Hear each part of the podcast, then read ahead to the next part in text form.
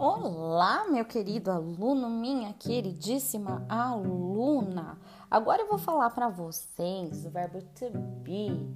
Em português, o ser ou estar, né? A gente já falou aí as formas todas do verbo to be em inglês e eu vou falar algumas deste mesmo verbo que pode ser ser ou estar em português, né? Já começa aí uma vantagem? Porque em português eles são dois verbos, né? E em inglês ele é um verbo só com dois, com dois sentidos, né? Então vamos algumas palavrinhas aqui de ser ou estar. Ser, estar, ok, já falamos.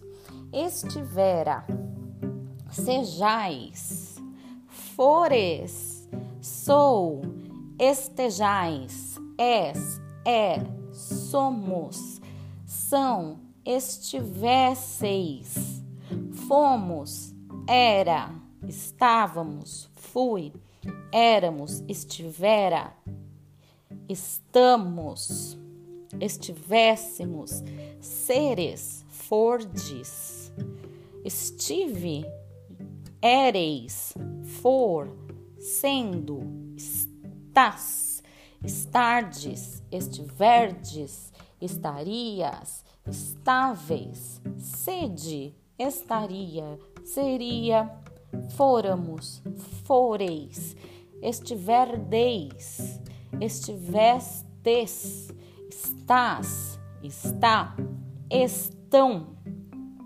estavam, ia,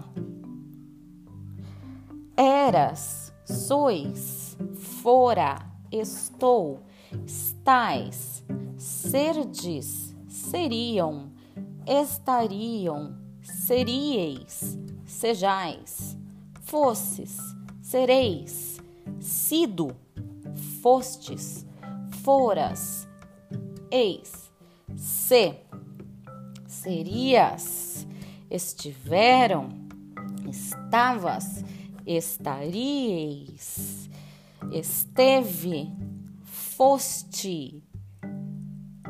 Então, ser ou estar em português significa isso. É muito louco, né, gente?